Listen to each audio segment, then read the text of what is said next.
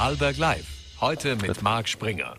Recht herzlich willkommen zu einer neuen Ausgabe von Vorarlberg Live am Freitag, dem 12. Mai. Heute unter anderem bei Vorarlberg Live zu Gast Michael Zimmermann von der WKV.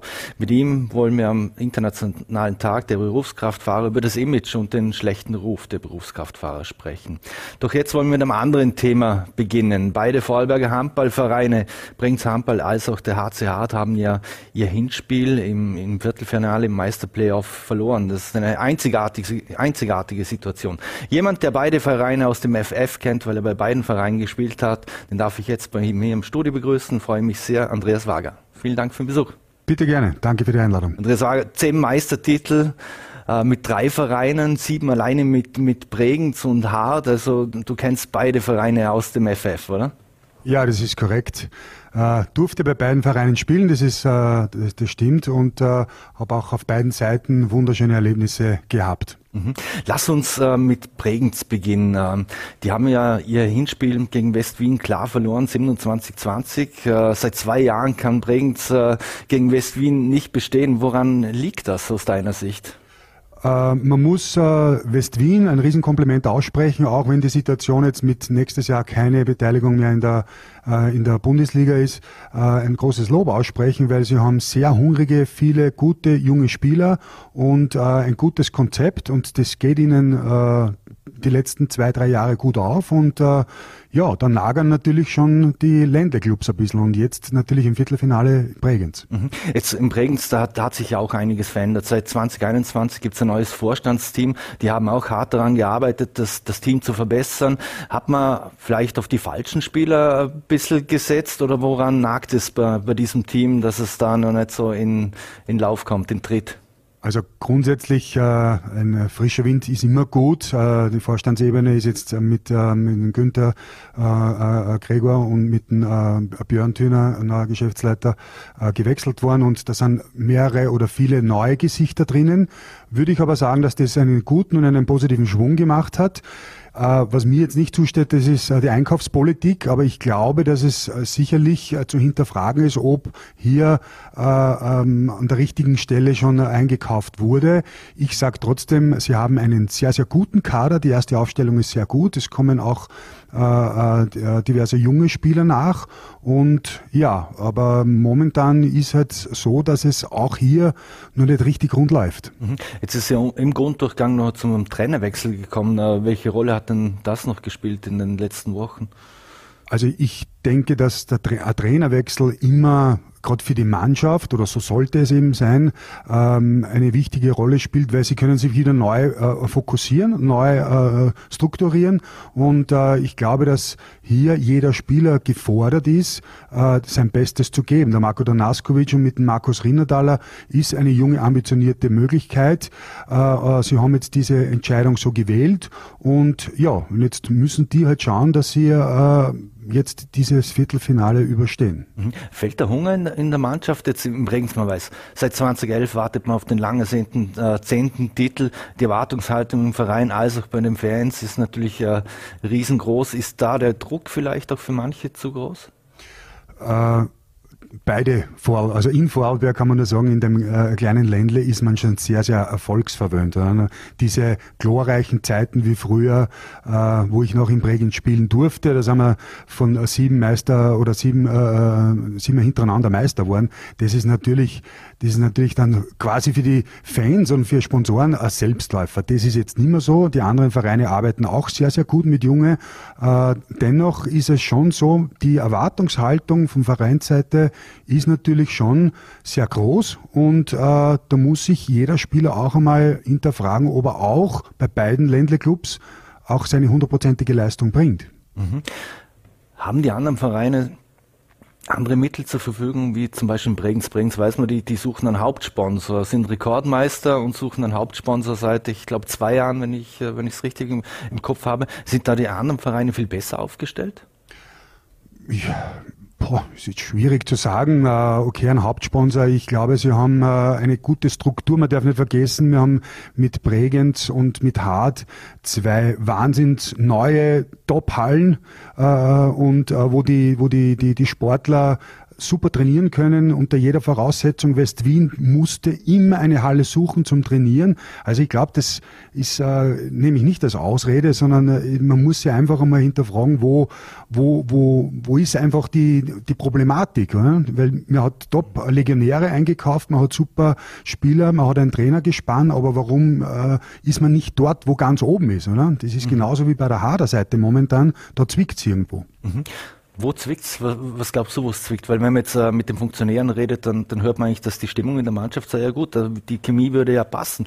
Aber die Leistung auf dem Platz passt nicht. Naja, wenn zu mir einer sagt, wenn die Stimmung super ist und äh, alles passt und alles ist in Ordnung, äh, dann müssten beide Vereine, meiner Meinung nach, weil ich sage jetzt auch Hader Seite, Doppellegionäre, doppelt besetzte äh, äh, Aufstellungen ähm, und man muss schon sagen, dass man die, die, die Voraussetzung oder das, das ähm, das Denken schon so, sollte so sein, dass man schon unter die ersten drei kommt, aber nicht zu hinterfragen, also ob man da jetzt im Viertelfinale ausscheidet.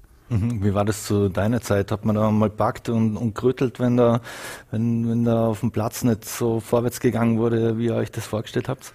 Absolut korrekt, dann absolut richtig. Ähm, ich habe immer gesagt, ich war nicht der beste Spieler, nur wenn ich was erreichen konnte in der Mannschaft, dann diesen Zusammenhalt, weil du gewinnst und verlierst das Spiel, nämlich die ganze Mannschaft. Und äh, es ist relativ einfach, wenn alles klappt und wenn alles gut ist, dann widerspiegelt sich das aber auch am Platz oder auf der, auf der, auf der Platte.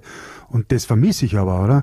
Ich sage ein Beispiel, wenn es äh, unentschieden steht, dann äh, und man hat die Möglichkeit, äh, in Führung zu gehen, dann äh, nimmt sich der eine oder andere wieder mal den Wurf, so wie 1, 2 X, jetzt darf ich mal werfen oder jetzt darf der andere mal werfen. Und das Mannschaftskollektiv, was ganz wichtig ist, ist das, es gibt einen Häuptling, das vermisse ich auch ein bisschen. Das sollte ange angeblich der Mittelspieler sein, aber der das Heft auch bei einem Unentschieden in die Hand nimmt und nachher dann sagt, so, jetzt spielen wir ruhig weiter und auf Sieg. Also das ist schon so eine äh, Sache, die ich ein bisschen vermisse bei beiden Mannschaften. Fehlt da ein Galic, wie, wie man ihn früher hatte? Oder ein Bruno Gudel? Ob es jetzt Galic Gudel äh, waren oder auch mit Dagor Sigurdsson, muss man ganz ehrlich sagen. Also, aber auch Hader Seite hat äh, da einen Russen gehabt, der immer äh, sehr, sehr gut zur Stelle war. Also diese absolute äh, ähm, Mannschaftskollektivität beziehungsweise diesen Häuptling am Spielfeld zu haben, das ist immens wichtig. Mhm.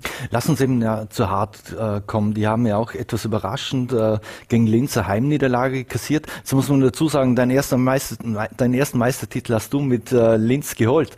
Ähm, war das jetzt ein Ausrutscher auf Haders Seite oder hat sich das auch schon etwas im Grunddurchgang äh, abgezeichnet? Man hat ja nur vier abgeschlossen.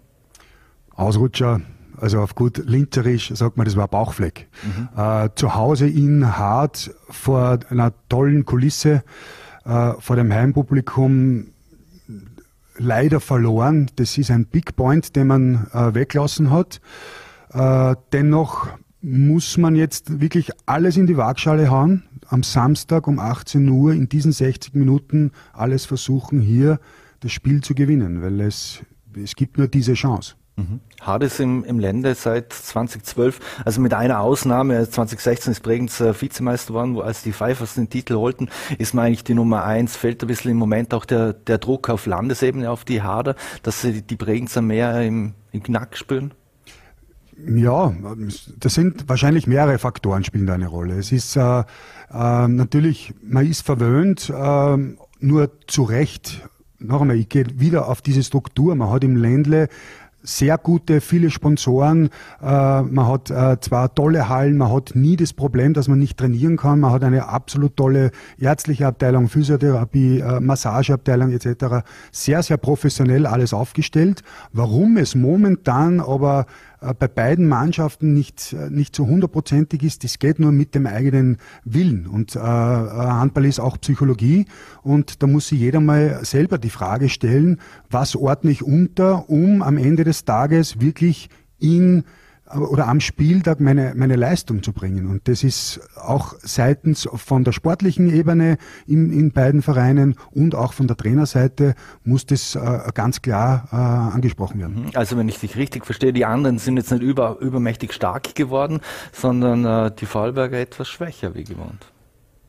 West-Wien, wenn man jetzt, wenn man die beiden jetzt im Viertelfinale äh, beobachtet, West-Wien und, und, und Linz, noch einmal, ich brauche jetzt nicht anfangen von irgendwelchen budgetären Sachen, mhm. sondern einfach diese, da steht die Sportlichkeit im Vordergrund. Und da ist es sehr wohl so, dass man, dass man hier schon einmal äh, die, die Route ins Fenster stellen muss und sagen und Klartext sprechen, äh, was da, woran es da geht jetzt am, am Samstag, oder? Weil ich hoffe nicht, dass Worst-Case-Szenario eintritt und beide Ländle-Clubs scheiden aus. Mhm.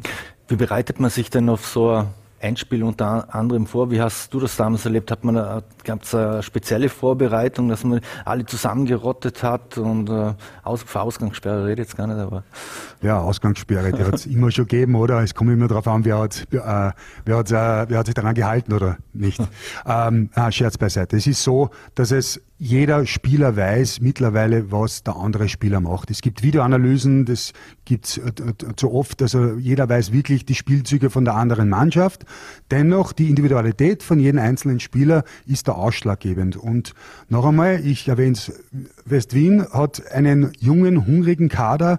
Noch einmal, sie spielen leider nächstes Jahr nicht mehr äh, in der Bundesliga, aber da sind automatisch jetzt schon vier Spieler weg, die in die deutsche Bundesliga oder drei, glaube ich, in die deutsche Bundesliga wechseln. Und äh, Bregenz hat Top-Legionäre und auch junge Spieler, genauso wie Hart Top-Legionäre und junge Spieler hat. Die gehören aber auch eingesetzt. Also, und da muss man halt schauen, dass, äh, dass man, dass man hier die richtige Qualität auf den Punkt äh, bringt und zur Vorbereitung muss sich jeder selber die Gedanken machen. Äh, aber ich glaube, da brauche ich nicht, einen, einen Profisportler brauche ich nicht äh, äh, irgendwie positiv ähm, einstellen oder motivieren. Wenn er das nicht drauf hat, dann äh, ist es jetzt spät. Mhm. Ich habe es gesagt, seit 2000 hat es kein Finale ohne einen Vorarlberger Verein gegeben. Was würde das für den Vorarlberger Handballsport bedeuten, wenn beide scheitern? Also Weltuntergang ist es keiner verstehen Sie mich richtig, aber es ist halt so, dass es äh, schon ein kollateraler Schaden wäre für beide, wo, weil einfach die Erwartungshaltung größer ist. Und noch einmal, man muss nicht Meister werden, na, aber man muss einfach unter oder im Finale auftauchen. Das wäre schon diese, dieses Ziel, was man sich setzt oder unter die ersten drei zu bekommen, auch auf Basis dessen, weil einfach hier sehr viel und gute Arbeit mit Sponsoren gemacht wird. Und noch einmal, wir sind ein kleines Ländle und da kämpft jeder, um volle Hallen zu haben und, und gute Sponsoren zu haben und diese auch äh, optimal zu betreuen. Ich, es wäre ein herber Rückschlag, wann wirklich dieses Szenario eintreten würde und ich hoffe es aber auch nicht. Mhm. Jetzt wissen wir, die Saison ist noch nicht vorbei, aber wir wollen trotzdem ganz kurz auch auf die, die nächste blicken. Äh, Im Bregenz wird weiterhin der zehnte Titel der, der große Traum sein, wenn es heuer nicht klappt, so wie in Hart der achte. Aber was muss sich aus deiner Sicht denn ändern, sowohl in Bregenz als auch in Hart, damit man diesem Ziel näher kommt, ohne dass wir jetzt sagen, das kann nicht heuer schon klappen? Ja gut, ähm, Bregenz und Hart. So, die anderen schlafen nicht. Also noch einmal, die machen eine super, eine absolut top äh, Jugendarbeit. Man sieht es mit West-Wien. Linz hat einen sehr, sehr guten Kader. Man muss auch sagen, die haben einen überraschend sehr guten Trainer. Der Mila Muniak, der ähm, ähm, noch gespielt hat, wo ich auch noch spielen durfte. Und der hat wirklich eine sehr positive Ausstrahlung und kann die, die, die Linzer gut einstellen. Aber auch Krems und, und die Fivers, da kommen Spieler noch, das ist enorm. Ähm, das vermisse ich teilweise ein bisschen bei beiden äh, Ländlerclubs, mhm. beziehungsweise es kommt was nach, aber die gehören auch eingesetzt. Also gerade der Jugendbereich äh, zum, zum Aufstieg in den Profibetrieb gehören meiner Meinung nach die Spieler auch eingesetzt, weil wenn sie dort nicht Fuß fassen, beziehungsweise ihre Spielpraxis nicht bekommen, dann werden sie nie groß rauskommen, oder? Und dann verzürnt man eher einen Spieler, den man nie einsetzt. Und das ist meiner Meinung nach mit gespickt mit guten Legionären äh, hier einen guten Kader zusammenstellt. Natürlich ist auch der Trainer gefragt, äh, äh, ob er richtige äh, Position beziehungsweise die, das Engagement mit der Mannschaft hat. Und wenn man da d'accord geht, dann kann man sehr Großes erreichen. Weil noch einmal, die Infrastruktur habe ich im ganzen äh, Land in Österreich nirgendwo annähernd so gut und professionell gesehen, als wie bei den beiden Ländlerclubs. Mhm. Also die Talente sind da, weil wenn man ein bisschen beobachtet, was da im Nachwuchs alles gemacht wird, sei es in Bregenz, als, als auch in Hart, das ist ja enorm ab dem, und vor allem ab dem zehnten Lebensjahr, glaube ich, geht es ja wirklich richtig zur Sache. Ja, ja, also auf jeden Fall. Die Talente sind da und noch einmal, ich weiß, im Harz gibt es zwei, drei Spieler, ohne Namen jetzt zu nennen, oder in Bregenz sind es bereits schon am Spielen. Das sind junge Burschen äh, und, und die gehören eingesetzt. Es kommt immer darauf an, das muss die sportliche äh, Ebene wissen, beziehungsweise äh, ja, äh, entscheiden, wer zu welchem Zeitpunkt die Jugend eingesetzt wird, welchen Weg gehen wir. West-Wien hat zum Beispiel den Weg nur mit Eigenbauspieler gemacht und sind jetzt im Viertelfinale und ärgern die Großen und ja, und das sollte auch äh, der, die Tendenz sein, mit, mit der eigenen Jugend gute Arbeit zu leisten. Gute Jugendarbeit braucht man natürlich auch Top-Trainer, die äh, äh, da engagiert sind und, und, und gut arbeiten. Und dann kann man mit natürlich mit Legionären äh, gute Ergebnisse erzielen. Hm, vielleicht auch eine Aufgabe, die Lukas Frühstück dann ab der nächsten Saison bei Bregenz übernehmen wird müssen und kann? Definitiv. Der Lukas ist einer, der gut mit, mit, mit äh, Kinder, kann man jetzt nicht sagen, aber mit Jugendlichen arbeiten kann. Er weiß, wie das funktioniert, dieses Spiel. Und äh, ich glaube, dass er einen äh, guten Weg dort in diese Richtung machen kann. Und er ist auch eine Integrationsfigur in Bregenz. Mhm. Jetzt wollen wir zum Schluss nicht nur durch die Länderbrille äh, blicken, auch wenn wir, wir hoffen, aber was sind denn deine Tipps? Äh, erstens, was ist dein Tipp für das Rückspiel äh, West-Wien gegen Bregenz? Hi, das, das mit den Tipps, gell? Äh, West-Wien gegen Bregenz. Äh, ich glaube, dass äh, Bregenz zu Hause gegen West-Wien gewinnen wird.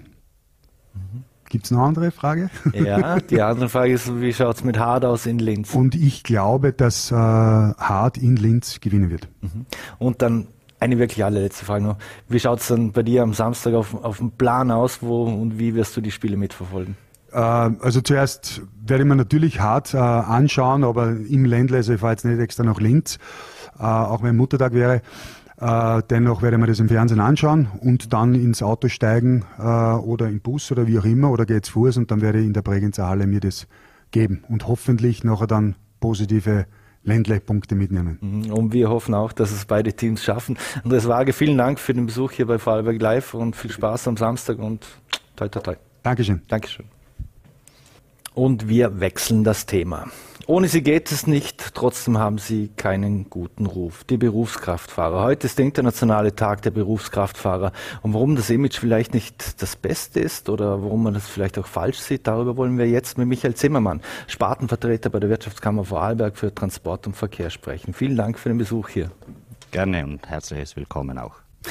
Herr Zimmermann, äh, wenn man an alte Trucker-Filme zum Beispiel denkt, dann hat man ja ganz ein nostalgisches Bild von, von einem Berufskraftfahrer, der über die Highways oder die Autobahnen fährt. Äh, äh, wissen, wissen die, die Realität. Ähm, denken, äh, denken viele Menschen, wenn es ums Berufskraftfahren geht, nur an, an jene, die im Fernverkehr unterwegs sind? Ich denke, das Bild hat sich des Berufskraftfahrers leider in den letzten Jahren sicherlich stark verändert. Früher war der Anreiz natürlich für junge Leute, äh, Europa kennenzulernen im internationalen Fernverkehr. Man konnte nach Skandinavien fahren, nach England, nach Spanien, Italien, hat so die ganzen Länder von Europa bei der Arbeit kennengelernt. Heute mit den ganzen Billigflügen, die es gibt, äh, wo man um 99 Euro nach London fliegen kann und so weiter, äh, ist natürlich der Anreiz nicht mehr da für die Jugend mit dem LKW das zu erleben, sondern es wird leider Gottes geflogen und durch das hat der Anreiz natürlich verloren, dass man mit dem LKW das, die anderen Länder besichtigt, sage ich jetzt mhm. mal. Jetzt äh, welche Rolle übernehmen Berufskraftfahrer, wenn es jetzt äh, auch um Versorgungssicherheit und, und Ähnliches geht? Äh, was äh, muss man den Menschen da draußen sagen? Ich denke, die Bevölkerung ist sich gar nicht bewusst, weil wir in einer Wohlfühlgesellschaft und äh, zurzeit leben. Äh, es ist selbstverständlich, dass am Morgen früh die Regale in den Supermärkten äh, voll gefüllt sind mit allem, was wir brauchen. Es ist ganz normal, dass der Treibstoff auf der Tankstelle ist und so weiter. Es gibt sehr, sehr viele, unendlich viele Beispiele. Äh, ich kann nur eines dazu sagen, nichts, was wir haben, ist wahrscheinlich nie mit einem LKW beinahe transportiert worden, auch wenn es nur die letzte Meile ist, sage ich jetzt hier mal, äh, wenn auch äh, kombinierte Verkehre mit Bahn oder Luft, äh, aber irgendwo ist der LKW beim Transport sicherlich im Spiel gewesen. Mhm. Also trotz der Wichtigkeit der Berufsgruppe scheint es aber in der Branche doch einige Probleme zu geben. Äh, können Sie uns da vielleicht ein paar Probleme skizzieren, mit denen äh, die Berufskraftfahrer abseits auch des Images äh, kämpfen? Ja, das größte Problem, was wir als Transportunternehmer im Moment haben, ist sicherlich auch der Fachkräftemangel. Also das zieht sich durch alle Sparten durch. Also auch meine Spartenobleute, Kollegen haben alle die gleichen Probleme, dass einfach der Arbeitsmarkt erfüllt ist und kein Nachwuchs mehr kommt. Und das ist auch bei uns das Problem, dass, wie gesagt, sehr, sehr wenige Jugendliche bereit sind, noch den Lkw-Führerschein zu machen. Da ist eine Trendwende auch im Gange, was den Pkw-Bereich betrifft. Äh, es wird sehr, sehr viel die Öffis in Anspruch genommen und früher war es so, dass ein 18-Jähriger das größte Ziel war, dass er mit 18 Jahren einen Führerschein hat. Heute ist das nicht mehr so wichtig, sage ich jetzt hier mal durch das gute Angebot, was ja auch mhm. gut ist, so dass die Öffis, wie gesagt, gut genutzt werden und zur Verfügung stehen. Mhm. Gibt es da Initiativen oder, oder was machen Sie, um den Job attraktiver zu machen, vielleicht auch, dass sich junge Menschen überlegen, dass sie Berufskraftfahrer werden. Muss man mit Geld locken? Muss man mit äh, Perspektiven locken? Äh, was also wir, wie gesagt, es ist ein grundsätzliches Imageproblem. Das kommt von früher her, dass ich sage, äh, die Leute im Kopf haben, dass der LKW immer noch laut ist, dass der LKW stinkt und so weiter und ist eigentlich ein Feindbild der Autofahrer. Aber wenn man die Realität anschaut, ich glaube, wenn man auf den Autobahnen fährt, man sieht keinen LKW mehr, der eine schwarze Rauchwolke aus dem Auspuff rausbläst, sondern mittlerweile ist so, dass die modernen Euro 6 LKW wirklich sehr, sehr umweltfreundlich, lärmarm und so weiter sind äh, und die Vermittlung natürlich von der Bevölkerung an die Jugend ist eine andere. Und darum ist das Image nach wie vor leider so schlecht. Wir arbeiten daran. Wir versuchen mit Volksschulaktionen, mit tote Winkelaktionen den Kindern live am LKW beizubringen, für was der LKW da ist, dass es den LKW auch braucht. Und äh, versuchen so schon im Volksschulalter die Kinder irgendwo bekannt zu machen mit dem LKW. Logischerweise bringt es Gefahren mit, mit großen LKWs. Man hat aber mittlerweile Abbiegeassistenzkameras und und und. Also es wird da sehr, sehr viel von der Fahrzeugindustrie auch gemacht, dass es alles viel sicherer wird. Mhm. Auch für die Radfahrer. Und es gibt die Möglichkeit des Berufes, also den Lehrberuf Berufskraftfahrer. Wir sind auch heuer im November wieder auf der E-Messe in Dornbirn mit einem großen Stand vertreten, wo sich Jugendliche ein Bild vom Beruf machen können. Und wie gesagt, es gibt eine dreijährige Lehrausbildung, die sehr interessant für Jugendliche ist. Die ist nicht nur äh, mit dem LKW, sondern man lernt auch äh, Dispositionsarbeiten, Lagerarbeiten in der Werkstatt, den LKW technischerseits und man bekommt sogar auch den Führerschein in der Lehre finanziert und bezahlt. Aha. Ähm, wie schaut es aus mit Elektro? Äh, LKWs. Es gibt ja schon die eine oder andere Firma, die den einen oder anderen Elektro-LKW im Einsatz hat. Äh, ist das etwas, das verstärkt kommen wird und das zum positiven Image dann beitragen könnte? Also ich bin der einzige Unternehmer in Vorarlberg, der Elektro-LKWs betreibt. Wir haben drei Stück im Einsatz. Leider Gottes ist es so, dass die äh, Politik noch zwar verlangt einen Umstieg auf E-Mobilität auch im Lkw-Bereich, nur die Technik ist dort noch nicht so, dass zumindest im internationalen Verkehr diese Fahrzeuge eingesetzt werden können. Im, Nahver Im, Nahverkehr kann ich nur Positives berichten, macht es wirklich Sinn. Die einzige Problematik, wo sich darstellt, ist einfach die Wirtschaftlichkeit, da so ein Fahrzeug einfach den vierfachen Preis eines normalen fossilen Brennstoff-LKWs hat und durch das ist natürlich die Rentabilität nicht gegeben für den Unternehmer. Da hoffen wir nur auf die Fahrzeugindustrie, dass sie sich den Preisen irgendwann angleichen und dann ist es im Nahverkehr zumindest sicherlich eine gute Alternative. Mhm. Jetzt, ähm, wenn man auch Richtung äh, Fernverkehr ein bisschen geht, früher hat man oftmals gelesen, dass ein Lkw-Fahrer viel mehr Stunden unterwegs gewesen, als eigentlich erlaubt war. Wie sind denn da die aktuellen Arbeitsbedingungen? Auch wenn so ein Fachkräftemangel herrscht, ist es noch so, dass es da zu Übertretungen kommt? Oder, oder weil jungen, vielen jungen Menschen ist ja auch die Work-Life-Balance sehr wichtig. Wie sieht es denn aus mit den Arbeitsbedingungen?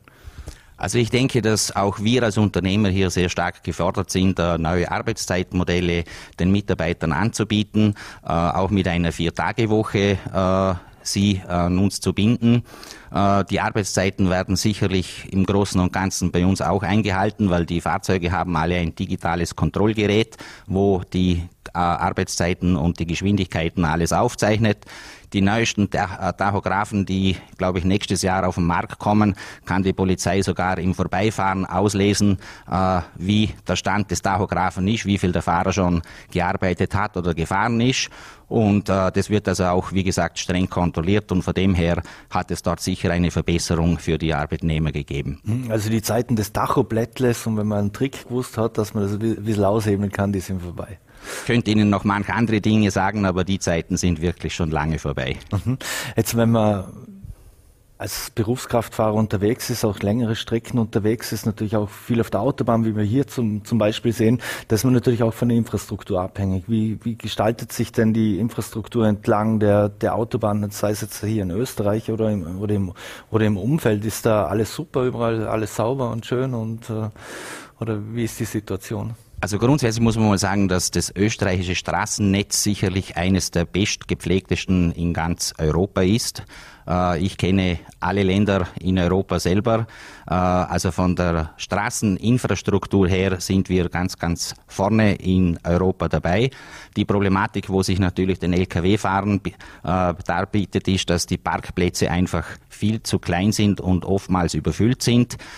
Sie teilweise bis auf die Autobahn raus auf den Bahnenstreifen parken müssen, um ihre gesetzliche Ruhepause einlegen zu können, werden dann abgestraft, weil sie keine Parkplätze haben, wenn sie weiter weiterfahren und so weiter. Also das ist wirklich ein großes Problem. Aber ich muss sagen, bei uns in Österreich und auch in Vorarlberg ist die Arbeit mit der ASFINAG wirklich eine sehr, sehr gute.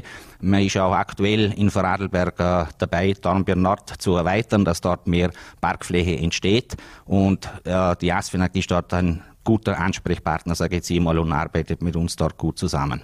Jetzt weiß man, wenn man viel unterwegs ist, auf Raststätten ist, will man sich auch was gönnen, muss man was essen äh, etc. Wie läuft das eigentlich dann mit der Entlohnung ab? Gibt es auch Spesengelder oder, oder ähnliches oder muss das der Fahrer selber berappen? Nein, die Fahrer haben, äh, je nachdem, wo sie im Einsatz sind, ob sie im Nahverkehr hier in Vorarlberg tätig sind oder ob sie international unterwegs sind, gibt es je nach Land unterschiedliche Diäten und Spesensätze, wo sie auch für das entlohnt werden. Nur jedoch, wenn man normal, sage jetzt hier mal, Frühstück, Mittag und Abendessen würde, würde diese Spesen auf den Raststätten niemals ausreichen, da die Preise wirklich dort sehr, sehr horrend hoch sind. Man fürs Duschen, fürs WC gehen zahlen muss und so weiter. Also das ist natürlich schon ein bisschen eine Problematik, die sie dort den Fahrer darstellt äh, und auch schwer für sie äh, aufzubringen, sage ich jetzt hier mal. Hier wäre eigentlich schön, wenn die Gastronomie oder auch die Verpflegung beziehungsweise die sanitären Einrichtungen für die Fernfahrer frei zu benutzen wären und sie auch äh, ein Menü zu anständigen Preisen, zu normalen Preisen dort angeboten bekommen würden. Mhm. Wie reagiert eigentlich die, die grüne äh, Verkehrsministerin Leonore Gewessler, die vermutlich am liebsten keine Straßen mehr bauen äh, würde, auf die, die, die Sorgen der Berufskraftfahrer als auch der Unternehmer? Ja, es ist schwierig mit dem leider Klimaministerium. Äh, wir als Wirtschaftskammer haben eigentlich mit der Gewerkschaft, mit der WIDA, äh, eine sehr, sehr gute Vereine, also äh, Auskommen. Äh, ich bin selber im Verhandlungsteam, äh, wo die Kollektivverträge äh, aushandelt, jedes Jahr mit der Gewerkschaft. Äh, wir haben die gleichen Themen. Wir sind gleicher Meinung und wollen eigentlich Dinge verändern, äh, geben Anreize oder Informationen an die Politik, äh, was man verbessern könnte, wie gesagt, mit sanitären Anlagen, äh, mit den Arbeitsbedingungen für die Fahrer und so weiter. Nur im Verkehrsministerium stoßen wir leider nur auf verschlossene Türen, kommen maximal zum, äh, zum Staatssekretär, äh, aber weiter zum Ministerium oder zur Frau Ministerin ist, sind uns die Türen leider verschlossen. Fühlen Sie sich im Stich gelassen? Was unsere Branche betrifft, fühlen wir uns ganz sicher arg im Stich gelassen, was das Verkehrsministerium betrifft, ja, auf alle Fälle. Hm, abschließend eine, eine letzte Frage noch. Wie wichtig ist dann so ein internationaler Tag der Berufskraftfahrer, damit sich die Situation verbessert? Ich glaube, das Wichtigste ist einmal, dass man den ganzen Kollegen und Kolleginnen ein großes Dankeschön ausspricht äh, für das, was sie leisten. Äh, wie gesagt, viele, viele tausende LKWs sind im Nachtsprung unterwegs, um die Versorgung der Bevölkerung sicherzustellen. Zu Covid-Zeiten wurde man hoch gelobt. Die Frau Ministerin, wo Sie vorher angesprochen haben, hat sich persönlich äh, in einem TV-Interview bei den Berufskraftfahrern für ihren Einsatz bedankt. Äh, Covid ist scheinbar vergangen. Es ist alles wieder äh, zur Realität, zur Normalität zurückgekehrt. Und da muss man wirklich sagen, sind wir einfach etwas enttäuscht. Aber ich möchte mich noch einmal im Namen der Wirtschaftskammer und allen Unternehmen äh, bei den ganzen Berufskraftfahrerinnen und Berufskraftfahrern ein recht herzliches Dankeschön aussprechen. Da fällt mir natürlich noch eine letzte Frage ein. Wie sieht es mit den Berufskraftfahrerinnen aus? Äh, sind es mehr wie früher, wie vor zehn Jahren, vor 20 Jahren? Ist es auch für Frauen ein, oder kann es für Frauen ein, ein attraktiver Job sein? Absolut, absolut. Es kommen immer mehr Frauen, die in den Beruf einsteigen, speziell auch im Nahverkehr, wo man mit Baustellenkipper und so weiter keine äh, körperlich schweren Tätigkeiten ausüben muss, kommt es immer mehr. Man sieht es auch bei uns bei den Lampussen, sind immer mehr äh, Frauen, die im Steuer sitzen und es ist absolut kein Problem mehr heute mit dem modernen Lkw und Bussen äh, eine Frau diese Tätigkeit ausüben kann. Dann bedanke ich mich recht herzlich für den Besuch. Michael Zimmermann hier bei Vorarlberg Live. Alles Gute für den Internationalen Tag der Berufskraftfahrer und wünsche ein schönes Wochenende. Ebenso, Dankeschön. Dankeschön. So, meine Damen und Herren, und diese Sendung haben wir aus Termingründen aufgezeichnet. Das war es auch schon wieder mit Vorarlberg Live. Wir bedanken uns fürs Dabeisein, würden uns freuen, wenn Sie morgen wieder ein, äh, morgen am Montag wieder einschalten, 17 Uhr, voller TV, NRT oder Ländle TV. Einen schönen Tag und lassen Sie die Mütter hochleben am Sonntag. Alles Gute. Thank you